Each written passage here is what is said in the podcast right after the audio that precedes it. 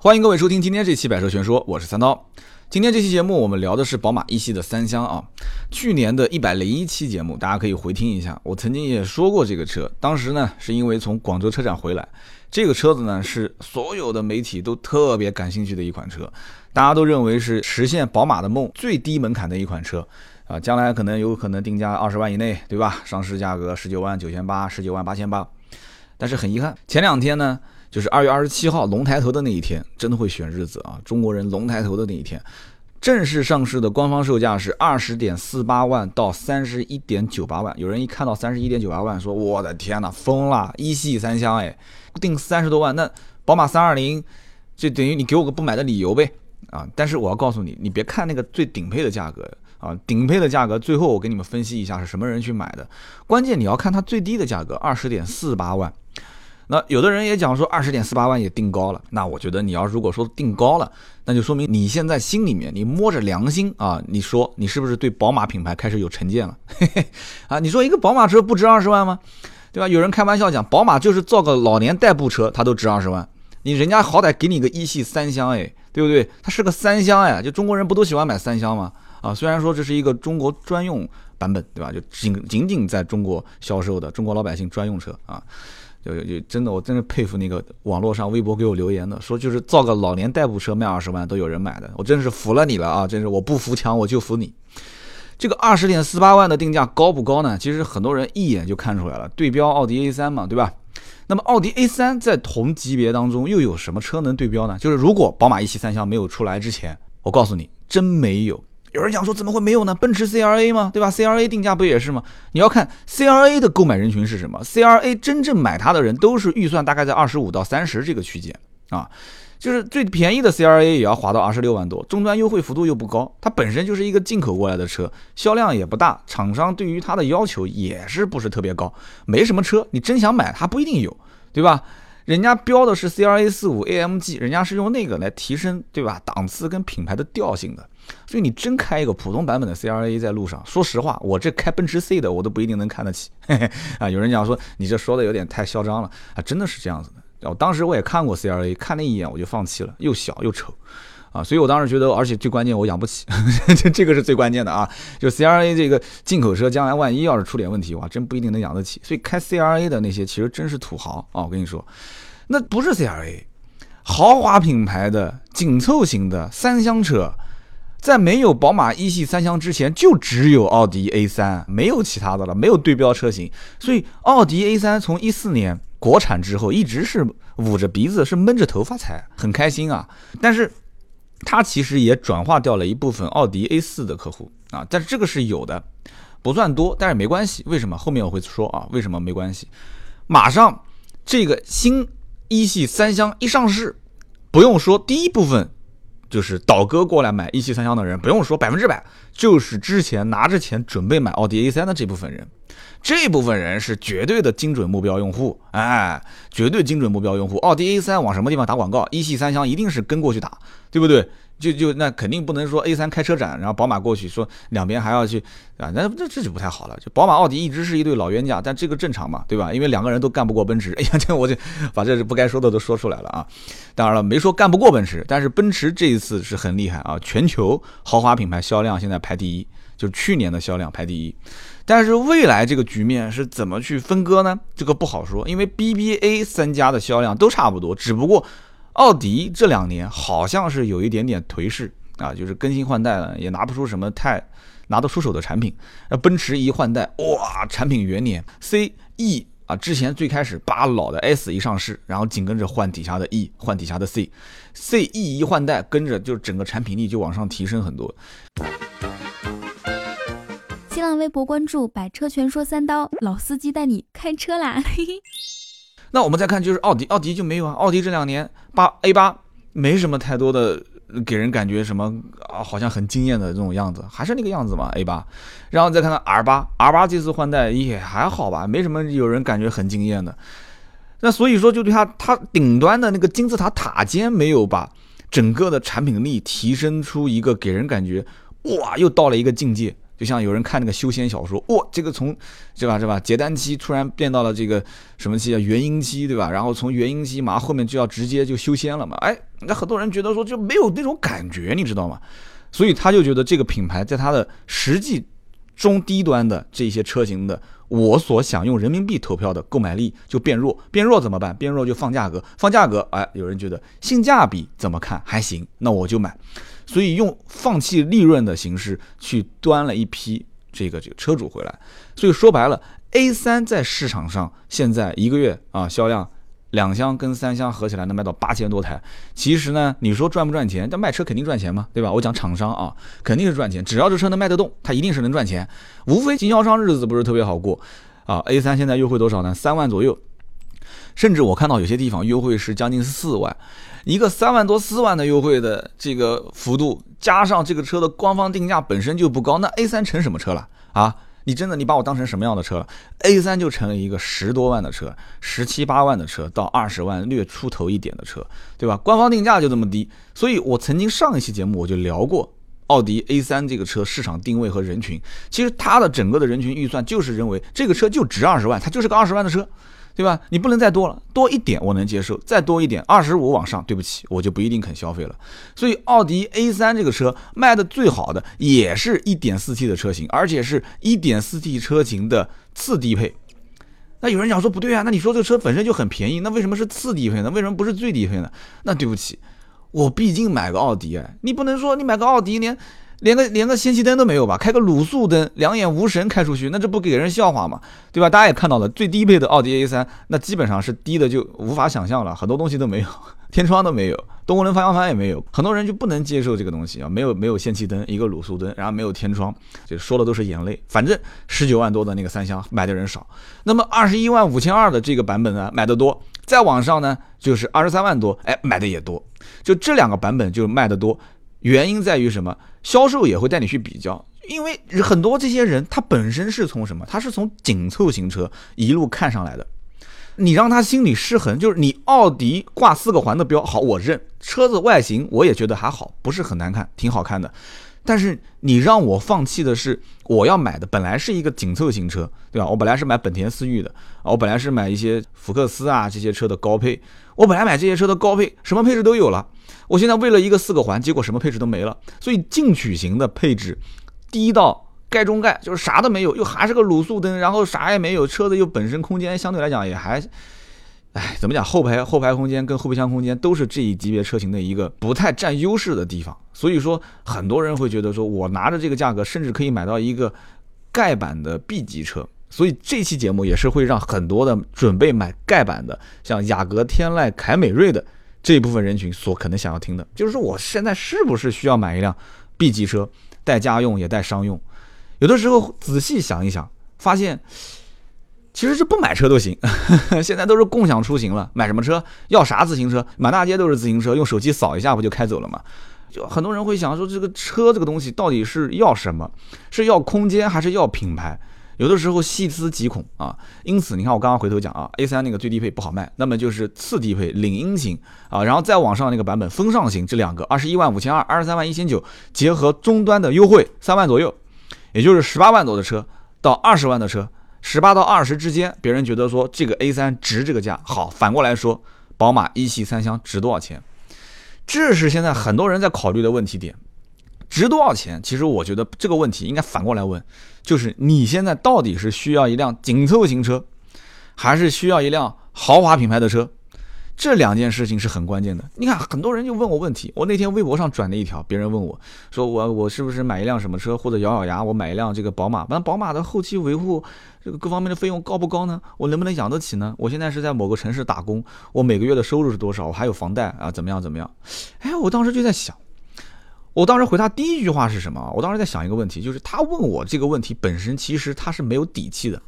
我回他第一句就是，只要你说出啊，我买这个车是不是要有勇气的时候，我觉得你就不应该去买这个车。买车是干嘛的？买车就是你要改善自己的生活品质啊。你银行存款里面有一百万，你拿出了个二十万出来买辆车，三十万买辆车，完了之后你每个月入账还能入个十万二十万，那基本上对你来讲压力不大。但是关键问题是你买一辆车花了三十万，其实你只有十万的存款。我曾经说过，你可以够一够，这个没关系。可是你够完之后，你每个月的收入可能只有六七千，或者是七八千，甚至更低。那这个时候你所承担的每一辆车的还款的压力，你最后可支配的收入不多，那就严重影响到你的生活质量。因此，这一类人群其实我不是很推荐你去往豪华车上去靠，一个靠谱的紧凑型的家用轿车。啊，或者说你可能还要带一下商用，因为你开始要考虑自己做生意了。像 BBA 这些车子，选择紧凑型的人，我个人觉得一定是你要有这个消费力的人，不要盲目的去消费啊，因为这台车很有可能将来会把很多的合资品牌的紧凑型的这些用户全部吸走，甚至一些买啊盖中盖板的 B 级车的用户也给吸走。所以我一定要给大家去提个醒。要思路清晰，要考虑到自己是不是有能力去将来贷款买这个车，还有去消费啊可支配的这个实际消费的这种能力。那如果你没有的话，我建议你就不要硬着头皮上了啊，硬着头皮上买一个盖板的这个二十万四千八的这个版本。如果你真的觉得说你消费到，因为我个人认为这个车卖的最好的版本是二十二万九千八幺幺八 i 的运动型。你要是觉得消费这个版本你都没有压力，全款买都没有压力，我觉得没有问题。啊，我觉得没有问题。有人讲说，三刀，你不是之前讲说好多车都是贷款的吗？贷款挺划算的吗？贷款是划算，但是我告诉你一个测算贷款你是不是一合适的一个前提条件啊。首先，你的钱肯定是可以用作其他的方面，就是可以理财啊，或者是用于其他的投资，可以增值。你增值部分是能跑赢你贷款的利率，这一部分人群肯定是首当其冲用。厂家给你贴息的这个贷款的金融方案，三年九个点啊，或者是怎么样啊？其实加上手续费也不低，说实话，这个利率啊也不低。但是你的钱将来你省下来了一个十几万、二十万，哎，你可以去把它，就是你贷款返出来的那个钱，省出来的钱，你可以去用来每一年增值，那远远比利息高，你可以用来贷款。但是前提条件是，贷款这部分人前提条件是什么？就是我现在就算是全款买，也不影响我的生活质量。我有这个钱能买得起这一部分人群，我觉得是闭着眼睛去选贷款没有任何问题的。那么还有一部分人呢是什么？就是说我本身手上没有太多的一些闲钱，可是我家庭总的收入是比较高，这个车子每个月的贷款可能三千、四千、五千，对于我整整个家庭收入两万多、三万多，就算加上房贷，可能也是个三四千，也无非就支配出了一万块钱，没有超过我整体家庭可支配收入百分之五十，我觉得没有问题，对吧？但是你把这个车贷一加上去之后，你整个还款房贷加车贷超过百分之七十，你实际家庭可支配收入就剩一两千块钱了。对不起，我劝你啊，我劝你，你可抵挡这个车的将来的维修使用费用，这个风险太低，不要考虑，对吧？万一要出点什么问题呢，对吧？你到时候连修车的钱你都赔不起，那怎么办？修车你也得是先付钱，保险公司后赔嘛。虽然现在有很多的是用直赔的形式，但直赔。哎，直赔将来我跟你们单独说吧，因为直赔这里面有很多问题啊，就是我建议尽量不用直赔，还是用正常保险公司定损定多少钱赔多少钱。说的有点远，拉回来讲，为什么我推测宝马幺幺八 i 的这个版本是二十二万九千八的，就是次低配，就是中配这个级别卖的最好呢？配置还是看配置，当。一个人的视线啊，就是目光已经是锁定宝马一系的时候，他一定会去衡量这些车型当中哪一个是性价比最高的啊。我也是一样的道理，我把自己当成是客户，我去分析一下，我发现二十二万九千八性价比最高啊，不用去想，肯定是这款卖的好。二十二万九千八比二十万四千八贵两万五，贵两万五多了什么东西？十七寸的大脚，最明显外观上就能看到的全景天窗。全景天窗基本上，如果你要是不买那种黑色的车身、浅色车身，或者是现在它这个这个蓝色车身，都很明显，一看那个车没有天窗，这个车全景天窗，那你明显买的就是低配嘛。你坐过公交车，你低头一看，我都不用看轮毂，坐过公交车一看，旁边一个宝马一系三厢，上面连个天窗都没有，哎呦我的天，这哥们儿一是是买的最低配。那你说我不在意别人的目光，你要如果不在意别人的目光，买什么宝马一系三厢呢？对不对？你买一个紧凑型车，什么配置也都有了，买个高配不就行了吗？甚至可以买一个 B 级车，是不是？啊，我们不谈了，这是这是哲学的问题啊，啊，太深奥啊，我们这肤浅的节目不讨论。我们继续往下聊，拉开车门，发现哎，方向盘也不一样。二十二万九千八真皮方向盘，这个就是普通的，对吧？摸上去就是一个一个一个搪塑的啊，就是那种方向盘。然后呢，二十二万九千八虽然不是真皮，但它是仿皮，看上去是个皮，对吧？怎么说它宝马用的皮就是仿皮，也不至于差到就跟那个汽配市场五百块钱包全车的那个，怎么说也比它强吧？啊，它是仿皮。那么二十万四千八是织物座椅，那将来我还得有一个对吧？包真皮的一个成本加上去之后，也快赶上二十一万了，对吧？包个真皮怎么说自己的车嘛？包个好一点的三千五千。那么再看大灯，大灯是最大的一个败笔啊！二十万四千八的大灯是卤素灯，真的不应该啊！就虽然是个一系啊，就既然已经是新款上市了，之前奥迪 A 三其实已经是吃了这个亏了。你看十九万多的那个版本，对吧？也是卤素灯，但是二十多万那个版本呢，就是氙气大灯了。有人讲说，那奥迪 A 三应该是干不过宝马一系三厢啊，因为它现在是明显大灯用的是上一个时代的产物。就现在我感觉啊，就是大灯就能判断这个车是哪个年代的。奥迪 A 三是二零一四年上市的，马上也要换代了，所以这一次的换代，大家注意啊，又让买一系三厢的人很纠结。所以你看啊，宝马跟奥迪是互相阻击对方，现在拼命的发文章啊，就是说不要着急，兄弟们，马上奥迪 A 三要上新款了，上新款会怎样啊？上新款首先一点八 T。换 2.0T 发动机，就是第三代的 EA888 啊，190匹马力。哎，190匹马力，这个定的也很搞笑。190匹马力的 2.0T 其实就和马上我要说的就是一系三厢的 2.0T 的版本，就是120 193匹，基本上是一样，基本上是一样。那么换装 2.0T 之后呢，就是原来的 1.8T 不是都没有了吗？它后面紧跟着也会配 LED 大灯，甚至可以去选装矩阵式 LED 大灯。就有点夸张了啊，就是把一呃把 A 三当 A 四来卖了。然后最夸张的是什么？就是后面啊顶配车型可能还会再给你上一个十二点三英寸的虚拟仪表盘。我的个天呐，那这就是有信仰的人去买的。不用说那个配置，A 三的那个什么十二点三英寸的虚拟仪表盘那个配置肯定是三十多万啊。就是可能他会看，哎，宝马一系三厢定到三十一万九千八，那我稍微定低一点，我定个二十九万九千八，我就标到三十以内。我来看看能不能阻击你一系三厢的这个顶配车型的这个这个车主，但是我觉得这么玩的话，其实意义也不大。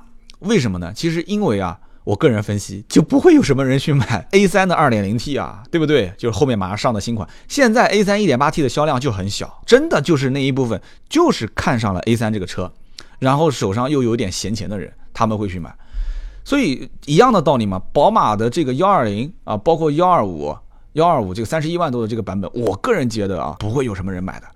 一会儿我去分析，就幺二零跟幺二五到底就是什么样的人群，最终是啊，脑袋一热，可能一拍脑袋说啊，一拍胸脯有钱我就去买了。宝马的幺二零和幺二五四缸车的价格，小脑袋想都能想得到，只要它的价格能飙到，如果是幺二零四缸车啊，幺二五这个四缸车三十一点九八万，两个车子打完折优完惠，无非也就是到。二十五万多，三十一万九千九千八的那个车，无非就是到二十八万多，二十八万多真的是妥妥的能上三二零了。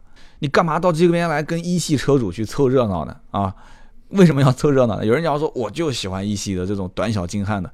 但你以前你说买一个什么一系的进口版两厢，我还知道你可能是你懂得宝马的这个精髓，对吧？你这个财富的八速的变速箱，然后是小车嘛，更容易操控，我能理解。可是这个你理解，我就理解不了了。你们能理解吗？我理解不了。三十一万九千八买个幺二五 i 运动版，二点零 T，二百三十一匹马力啊！有人讲说，那你看我比宝马三二零的那个短轴版的那个二点二点零 T 的这个马力更大一些，我真不知道你是怎么想的，就多出了这么多一点马力，那这个变速箱就给你拖后腿拖掉了嘛，对吧？人家是采埃孚八速的变速箱，你这个呢是爱信的八速变速箱，对吧？你这前驱那是后驱啊，兄弟啊，宝马前驱，前驱，哎，前驱。八速的爱信变速箱不是财富，醒醒，兄弟们，醒醒啊！三十一万九千八，头脑一热买的这些人，我真的是对于你们啊投去这个这个敬仰的目光啊！三二零呃三二零这个车型其实也是宝马三系卖的最好的。其实说白了，为什么呢？因为没钱嘛，就是真正开三系的人，大多数也不会有太多的钱去上高配，无非就是在三二零上下，就是几个高配低配之间来回转。就这么简单，其实很容易理解。每一个这个客户群体的客户形象的这个画像的描绘啊，我个人觉得是非常非常清晰的。宝马的一系三厢的用户其实就是在二十万上下的区间啊，往上拔是拔不上去的，拔到二十五再往上走肯定走不上去的。我个人觉得二十五都走不上去，就是二十到二十三上下一点点。所以这个车子的优惠是指日可待，百分之百。你现在如果是原价买啊，你要是原价买，甚至加装潢买，我只能告诉你，有信仰不差钱，优惠个两三万，分分钟的事情，很快。只要仓库里面有个十台八台库存放那边，经销商就肯定扯着嗓子就就开始往下降了。你想想看，现在 A 三虽然说是上市已经三年了啊，是。老老老一代的车型马上很快上新款，但是就目前奥迪的整个大环境来讲，奥迪的新款 A3 上市也用不了多久就让价了。你看看新 A4 就知道了，新 A4 上市没多久，就一最多也就是一个月吧。全中国全国各地我了解了一圈，经销商的那个后台全都是在让价，都是让十个点。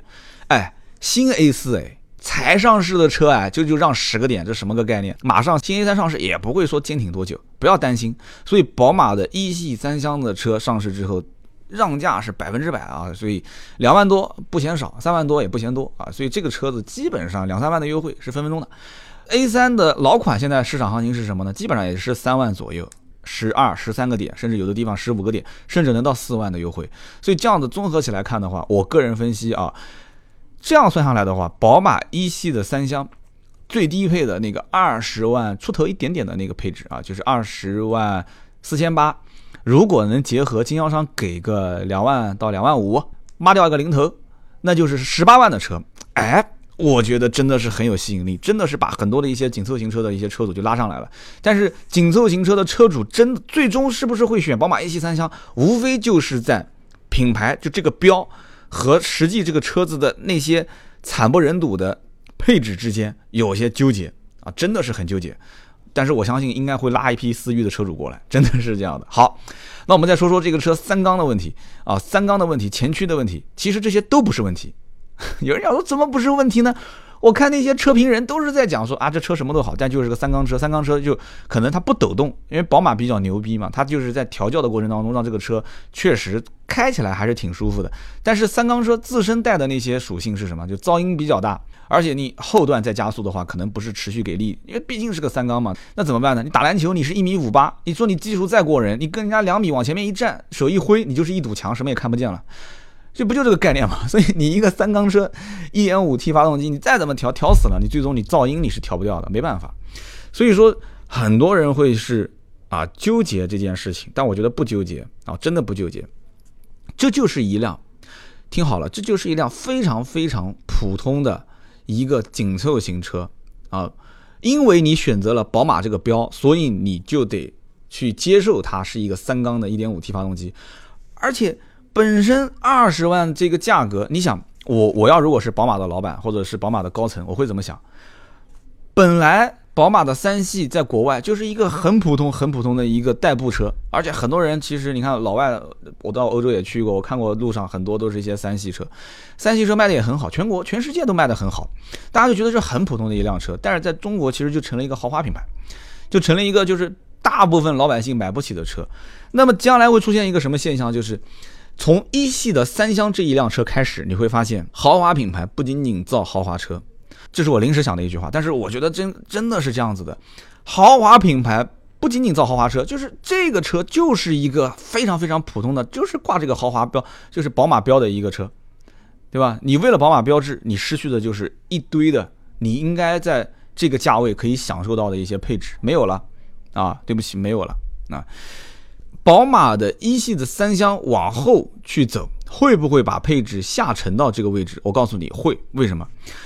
因为现在的紧凑型车，什么就是福特、大众啊，包括这些什么通用的，就是就是一些系列，包括很多的日本的一些丰田、本田，对吧？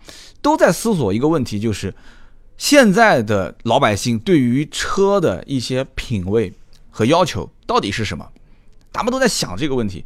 就是说，豪华品牌也在切这个市场，A 级车是现在目前销量最大的一个市场，就是紧凑型车。然后就是这些合资品牌就会想说，我如果定价，因为自主品牌的车子也在往上的往上拔嘛，就是每一家就是自主品牌就觉得说，我的车子要往上往上推一推，品牌往上推。然后豪华品牌都是说我要降一降，我要往下降。然后合资品牌夹在中间说，不行，我要增加我的车的配置，我要让我的车子更加的长，更加的有空间有质感，我要车子造的更加的豪华。哎，你还发现啊，三个点都在往一个上面靠，最终就很好玩了。最终的结果是什么？我个人推测，最终的结果就是豪华品牌的车子不再豪华，BBA 就是一个非常普通，就是最终就沦为。就大部分 BBA 的一些车就沦为和什么大众啊、福特啊、别克啊这些车是一个档次的，差不多就是入门级的那些车开在路上都差不多，都是一个档次的。老百姓的意识开始崛起，就是说我其实买一个自主品牌的车和买一个合资品牌的车没有太大的区别啊，三厢的轿车啊，没太大区别。然后三厢轿车、合资品牌的车子和豪华品牌的车子也没有太大的区别。那有人讲说，那都没区别的话，怎么选？你总不能说自主品牌的车跟豪华品牌的车也没区别，那就这个这个理论就不对了。他们在三个维度里面，他们在三个维度里面，上下之间的差别是什么？无非就是配置，对不对？空间以及你所花掉这些钱所真正带来的那些品牌的归属感，就是这些东西，就这些东西。到最后无非就是站队了嘛。以后你会发现很多品牌卖不好，最后就淘汰。我曾经讲说，你现在看不到很多品牌说啊离开中国市场，将来一定会陆陆续续有些品牌，倒不是说离开中国市场，最后是两三个品牌并成一家，成为一个就是类似像汽贸公司一样的这种啊，就是联营的店啊。一系的三厢，我刚刚也讲了，就是二十二万多的那个版本，肯定是我们所分析下来卖的最好的，对吧？那么这个版本带动的整个的销售。会不会影响到三系呢？啊，肯定不会嘛！二十二万九千八这个配置加上终端优惠，其实就是一个十九万多的车。那么我们刚刚前面我提到，就是马奥迪 A 四跟 A 三之间，就是两边是分分头嘛，就是分头去打市场，去获取客户。A 四马上一点四 T 的版本，其实本身在其他国家也就上了一点四 T 的版本嘛，包括我们中国的台湾省啊，也是有一点四 T 的版本，对吧？那么这个一点四 T 的 A 四一上市。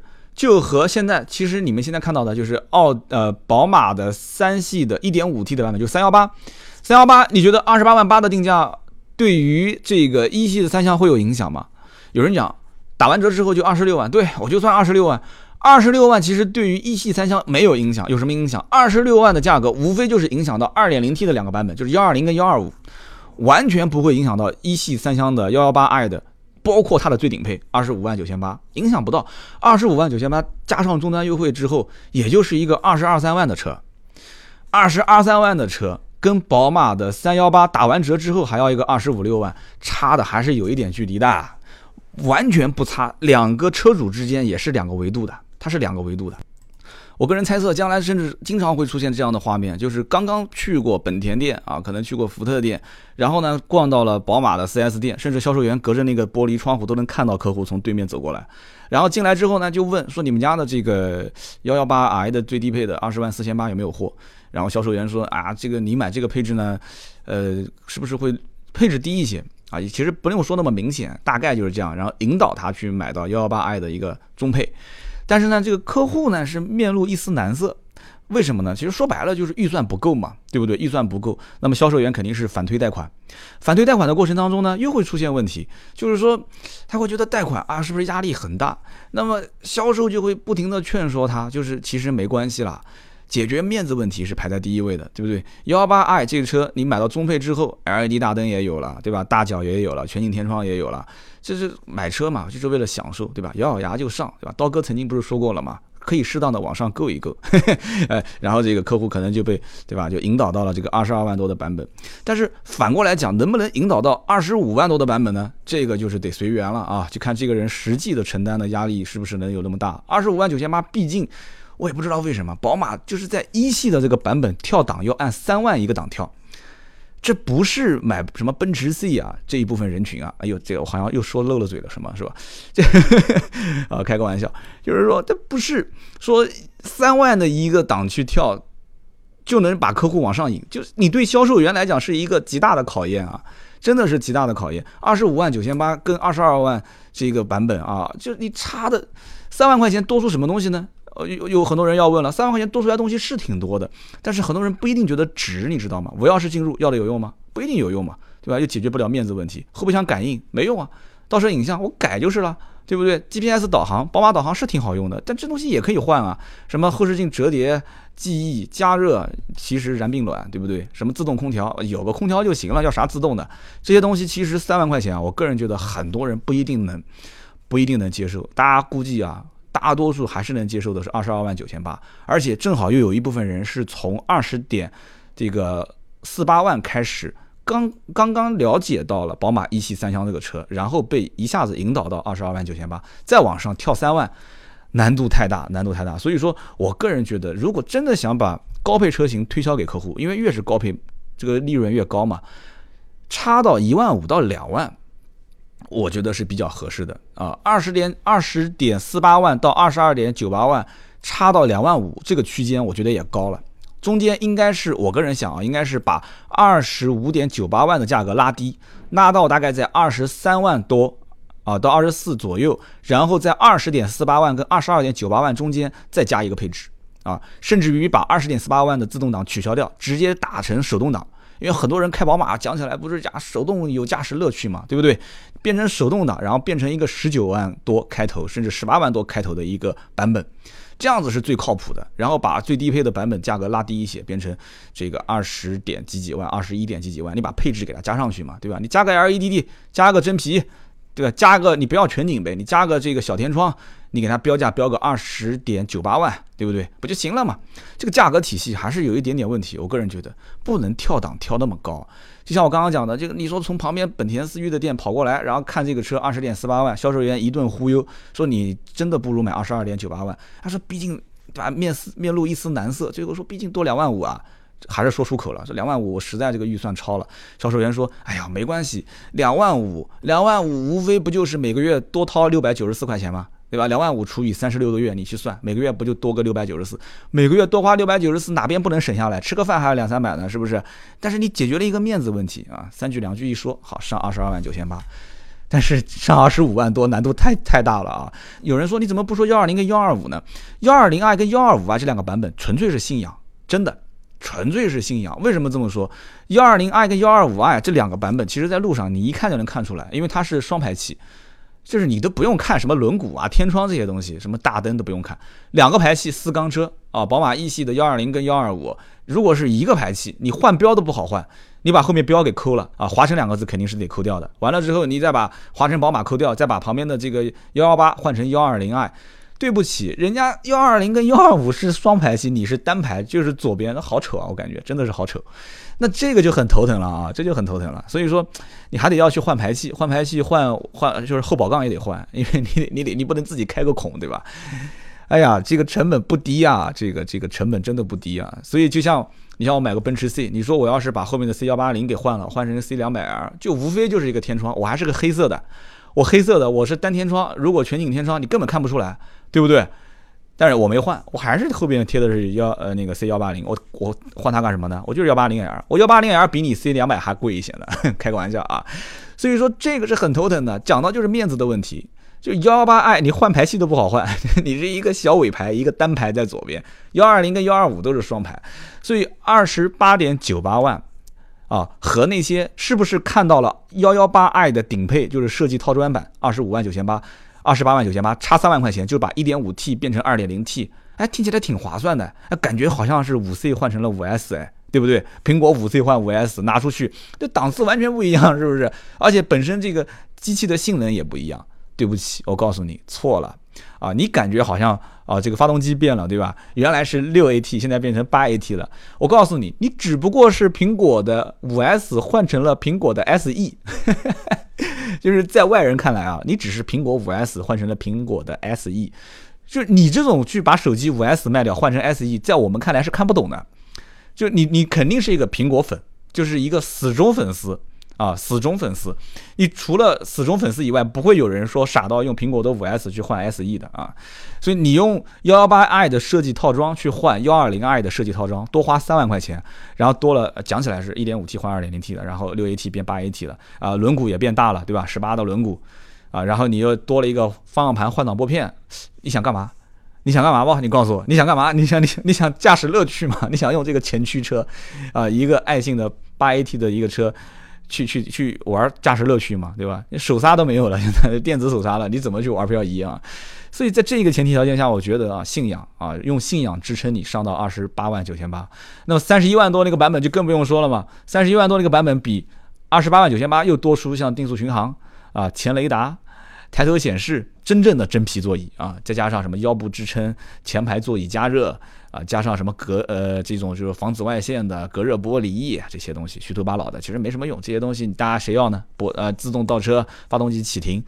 啊，你三十一万多买这个车，真的啊，百分之九十的人都是信仰中的信仰，就只认一系。我不知道他看中他什么了，但他一定是爱上了他的某一个点，就是九头牛也拉不回来啊。然后这一部分人不要买宝马三系，不要去凑热闹。宝马三系的用户，他要成为一系用户的领头羊啊，他要引领一系用户的潮流啊，他要作为一个这样的用户，那我就不多说了嘛，对 对不对？那那所以在现在的目前的。这个整个这期节目我聊下来啊，大家能看到我的观点。其实一系这一定是一辆可以卖的很好的车，是一辆跑量的车，啊，是一辆宝马，就是了解了中国市场这么多年之后，啊，针对老百姓对于你不是要灯吗？好，二十二万多给你个 LED 大灯，哎，你不是要全景天窗吗？没问题，给你个全景天窗，甚至于二十万多的那个版本，人家好歹也给你个多功能方向盘嘛，对不对？啊，二十二万多。你不是要电动的座椅调节吗？就很多人会问说，车上哪些配置给你感觉很豪华？很多人就是说，首先大屏幕给我感觉豪华，其次电动座椅调节给我感觉豪华。所以你看，次低配就中配就给你配电动座椅调节，行不行？啊，你还得要什么啊？你还想要啥？对不对？最低配的二十万的那个版本还给你一个倒车雷达，够意思了吧？很多一些你看车连倒车雷达都不给我，好歹给你一个。他了解中国人，所以这个车子一定卖的不会差。最核心的就是要从合资品牌的。这些主力的中国主力消费人群当中的 A 级车、紧凑型车的用户中，洗刷一部分啊，学习一部分用户，去培养成宝马的种子用户。所以一句话，现在的豪华品牌不再是只造豪华车的品牌，而将来呢，它一定是希望你能成为真正消费它豪华品牌旗下豪华车型的用户。好的，今天这期节目呢就到这里。更多的原创内容，请关注我们的新浪微博“百车全说”，还有我们的微信公众号“百车全说”。我的私人微博是“百车全说三刀”，大家记得登录新浪微博，搜索“百车全说三刀”，转发并评论本期节目呢，我会在下周三抽出一名听友，送出一份我精心准备的小礼物。今天这期就到这里，我们下一期接着聊，拜拜。